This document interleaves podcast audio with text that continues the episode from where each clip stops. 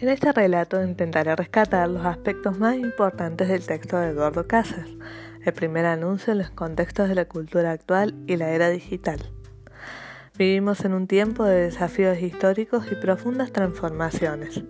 La estructuración actual que configura nuestra sociedad es denominada cultura líquida por cómo fluyen las cosas en un cambio constante, donde, la atención que prima es hacia lo inmediato.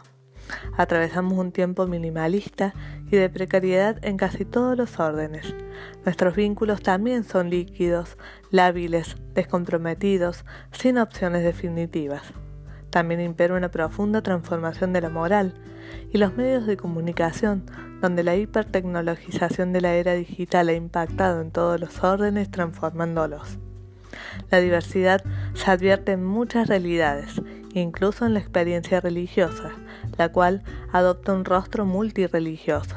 Se descree de la, institucionalidad de las grandes religiones tradicionales y se multiplican nuevas búsquedas espirituales independientes de cualquier religión.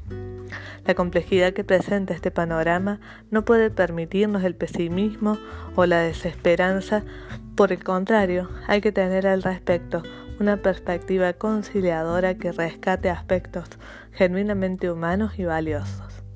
La Iglesia se encuentra ante el desafío pastoral de la evangelización de la cultura actual porque estamos en un momento de reestructuración epocal y es aquí donde nos encontramos que el diálogo entre fe y cultura suponen un mutuo intercambio y un recíproco aprendizaje de enriquecimiento. Aquí encontramos que la palabra de Dios otorga un horizonte, una posibilidad de sentido. Nunca nos brinda respuestas hechas, y en ese diálogo es donde se hace el fecundo proceso de inculturación de la fe. Solo así podremos reconocer y discernir los complejos desafíos que nos enfrentamos en este momento actual. Hay que mirar desde la fe la compleja realidad del mundo que nos toca vivir para poder discernir los signos de los tiempos como verdaderos reclamos de evangelización y este discernimiento debe ser realista, con sentido crítico y a la vez esperanzador. Nuestro reto será reconstruir un nuevo humanismo abriéndonos a la multiculturalidad. El siglo XXI ha generado todo un cambio de época y de mentalidad, modificado, como hemos estado hablando sustancialmente, por la tecnología, lo cual lo vivimos como un nuevo paradigma, un horizonte de construcción y de interpretación de la realidad, una manera de ver el mundo y de producir interacciones con otros, entre otras cosas. La cultura de este siglo la vivimos como un entrecruce de umbrales, un entreveramiento complejo de puntos de confluencia, una inmensa red en la que construimos, deconstruimos y reconstruimos con un lenguaje comunicacional específico la narrativa TIC. Al respecto, podemos decir que hoy la experiencia espiritual y pastoral asume múltiples lenguajes para la transmisión de la fe a través de formatos digitales. Y ante esto es importante destacar que hay que humanizar las TICs otorgándoles un sentido ético, espiritual y pastoral. Solo así podrán estar al servicio del primer anuncio. La tecnología incorpora recursos que desafían nuevos aprendizajes y estrategias. Dios, en su pedagogía de la encarnación, asume todos los lenguajes posibles para transmitir el mensaje. Por eso, se debe proponer el anuncio del Evangelio a partir de formatos digitales, pero no quedarnos solo con la interacción digital, sino hay que pasar de la conexión a la comunión. Y para ello es preciso diagramar estratégica y pastoralmente la comunicación de iglesia particular. Es el cristianismo actual quien debe aportar su voz ancestral y joven a la vez en el diálogo plural con las culturas emergentes. Debemos aprender que todo puede hablarnos de Dios. Simplemente basta con que aprendamos a entender y a traducir su mensaje. El Papa Francisco nos dice muy claramente, el Evangelio no cambia, pero los métodos de evangelización necesariamente han de cambiar.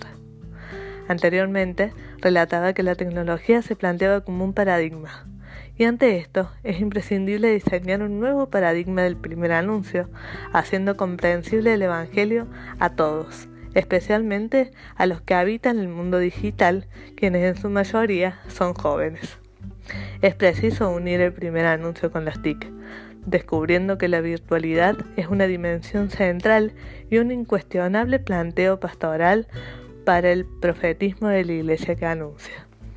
El cristianismo de este siglo es un humanismo de espiritualidad integral a partir de las situaciones vitales del creyente. Y aquí es importante destacar que la fe se incultura en el presente teniendo una actitud conciliadora con el pluralismo reinante. Aquí se trata de poder recrear la fe para que siempre esté viva y vigente. Por ello recordamos que la gracia del primer anuncio se produce en un vínculo interpersonal y, o comunitario de interlocutores que se reconocen con discípulos de un mismo camino de fe. Aquí podemos concluir afirmando que el mundo digital, Internet y las redes sociales constituyen en la actualidad una necesidad, una urgencia y un imperativo de evangelización. Una gran parte de nuestra vida es digital. No se trata de un simple instrumento de comunicación que pueda utilizarse o no, sino de un nuevo medio ambiente social y cultural en el que somos y nos movemos y desde el cual pensamos, nos relacionamos e interactuamos en muchos niveles. El mundo virtual es un nuevo campo de evangelización real que hay que considerar muy seriamente como cualquier otro espacio real en el cual las personas se encuentran y se produce una gran variedad de culturas humanas. Hasta aquí lo relatado sobre el texto del padre Eduardo, el primer anuncio en los contextos de la cultura actual y la era digital. Muchas gracias.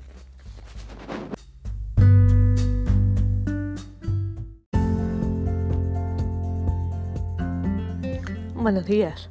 Comenzamos otra semana juntos, transitando este camino para hablar del primer anuncio, su itinerario espiritual y pastoral. El primer anuncio puede estar vinculado pastoralmente con la catequesis en cualquiera de sus niveles, como así también con creencias, rituales y prácticas de la religiosidad y de la piedad popular. Aquí hay que hacer un paréntesis para diferenciar la religiosidad popular de la piedad popular ya que esta es una dimensión y una expresión de la religiosidad popular. El primer anuncio es asumido por esta religiosidad y piedad popular, tanto como la liturgia, la catequesis y otras actividades pastorales, siendo riquezas que acrecientan la fe de muchas personas en el contexto social que les toca vivir. Son los más vulnerables y sufrientes de la sociedad los protagonistas de esta mística popular y en muchas ocasiones estas son gestoras de profundas transformaciones de compromiso social y coherencia ética. No podemos desconocer ni negar como sociedad el papel que han tenido en la configuración histórica de nuestra identidad cultural y social. La espiritualidad más profunda siempre se encuentra unida a la religiosidad y piedad popular. Ya en el Concilio Vaticano II se ha nombrado a la Iglesia con la categoría de pueblo. Ante esto podemos decir que la Iglesia respeta el sentimiento popular y sus expresiones religiosas en cualquier cultura. Otro aspecto a considerar en este texto es el que tiene que ver con el primer anuncio donde podemos distinguir o diferenciar entre fe, espiritualidad y religión. Es en esta diferenciación donde podemos decir que la fe, como don teologal, es una gracia de confianza en Dios, mientras que la espiritualidad hace referencia al desarrollo vital y al crecimiento maduro de una fe viva. Para que la espiritualidad, porque la espiritualidad necesita tiempos de maduración para poder desarrollarse. La espiritualidad, por consiguiente, es un don, una gracia de relación con Jesús a partir de la fe y madurada en el amor.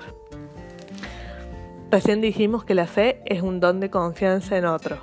La espiritualidad es la relación personal con Jesús en quien por la fe creemos.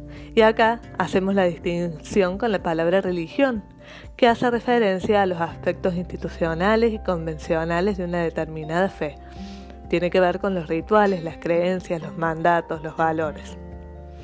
Es curioso, porque hay quienes tienen fe y no tienen espiritualidad, y hay quienes tienen espiritualidad y no tienen fe. Sin embargo, el camino de fe y espiritualidad son dos caras de una misma realidad. Hay que tener una fe que genere una espiritualidad y hay que tener una espiritualidad que esté ligada y que nutra la propia fe. ¿Qué es lo deseable? Tener una fe que genere una verdadera espiritualidad. Otro de los puntos a tratar en el texto tiene que ver con el, el primer anuncio y la animación bíblica pastoral. El primer anuncio siempre remite directa o indirectamente a su origen, que es la palabra de Dios, en el contexto de un encuentro interpersonal o comunitario a partir de una lectura orante, cordial, afectiva y contemplativa. No podemos pensar solo en una pastoral iluminada por la Biblia, sino que es preciso que la palabra anime toda, acción toda la acción evangelizadora de la Iglesia. Toda formación espiritual, intelectual, pastoral y comunitaria en torno a la palabra ayuda a profundizar el contenido del primer anuncio. Tampoco podemos dejar de hacer referencia a la mística del primer anuncio, que tiene que ver con la espiritualidad que se desprende del anuncio del Evangelio. Y acá hablamos de la mistagogia al proceso como el proceso experiencial, tanto espiritual como pastoral, que produce el dinamismo del primer anuncio cuando se la acepta. Es decir, que hablamos de una mística carismática de mediaciones concretas. Hay cierto dinamismo progresivo desde el nivel implícito al explícito de la evangelización del primer anuncio. A veces, por diversas razones, no se puede proclamar explícitamente el primer anuncio de la fe. Sin embargo, se puede inducir indirectamente pasando de lo implícito a lo explícito progresivamente. A menudo se precisa gradualidad en la preparación y en la disposición subjetiva para poder recibir abiertamente el primer anuncio. La fe cristiana siempre está implícita en todo lo genuinamente humano y en sus valores. Y es esa potencialidad de la fe, escondida y oculta invisiblemente en el dinamismo de todo buen deseo humano, quien hace que cuando las condiciones externas o internas de posibilidad del primer anuncio lo ameriten, pueda darse el paso hacia la explicitación evangélica. Mientras se espera en esas condiciones, la misma realidad humana opera con una fuerza simbólica. Esa es una instancia previa al primer anuncio. Cuando el primer anuncio se realiza explícitamente, no solo comunica el conocimiento experiencial de la fe, sino que además ilumina cualquier situación humana y la redefine. Acá es importante resaltar que el dinamismo del primer anuncio reclama, por su propia naturaleza, que en algún determinado momento éste se realiza expresa y explícitamente. Y es en ese acto de explicitar el primer anuncio, cuando se da el salto entre lo implícito y lo explícito, donde se realiza la iluminación de la fe, operando así un cambio cualitativo en múltiples dimensiones. Algunas de ellas son, por ejemplo, que se centraliza todo a partir del vínculo interpersonal y real con Jesús, cuya presencia impacta estableciendo nuevas prioridades. También que todo lo humano se abre definitivamente a la dimensión última del sentido existencial. Se opera una reconciliación y un camino de sanación de todas las heridas de la historia personal y de los vínculos, entre otras. Podemos decir que el primer anuncio es el camino de iniciación en la fe. ¿Por qué? Porque es la propuesta explícita de proclamación del núcleo fundamental de la fe que conlleva una llamada a la conversión.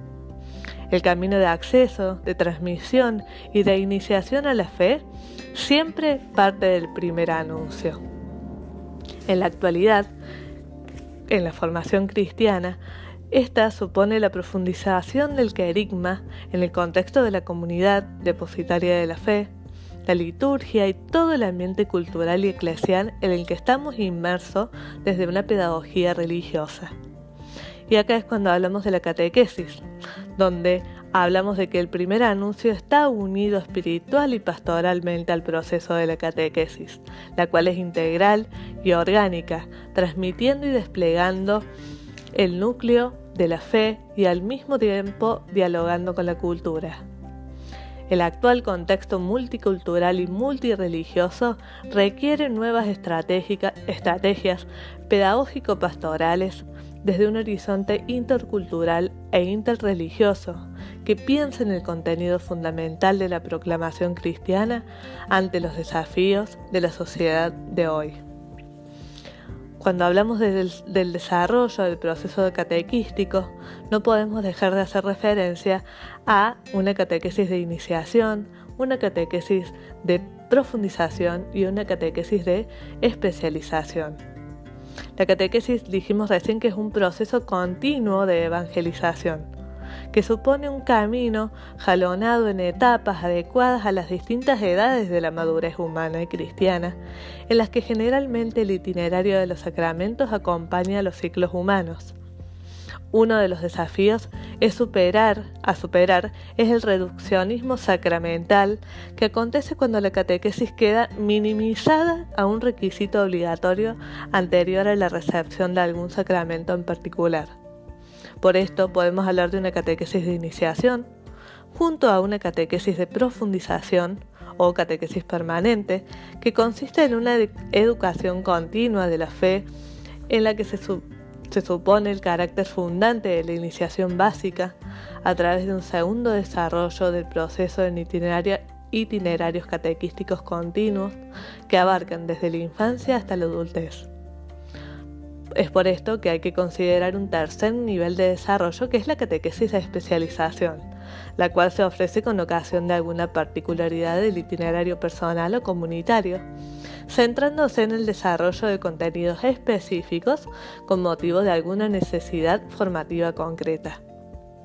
Acá lo más importante es reconocer que todas las formas de catequesis se conectan con el primer anuncio, siempre vigente en todas y cada una de las etapas del proceso formativo. Todo proceso catequístico debe estar animado por la fuerza y la, vitalidad del querigma. El primer anuncio está siempre en todos los niveles del itinerario catequístico como núcleo significativo de la fe que se desarrolla en un proceso gradual ¿Cuáles son? La catequesis de iniciación, la catequesis de profundización o reiniciación cristiana con sentido catecumenal, catequesis permanente y catequesis de especialización o formación situada para los diversos interlocutores pastorales. Hasta aquí los conceptos más importantes y relevantes del texto del Padre Eduardo Casas, el primer anuncio, itinerario espiritual y pastoral. Buenos días, hasta luego.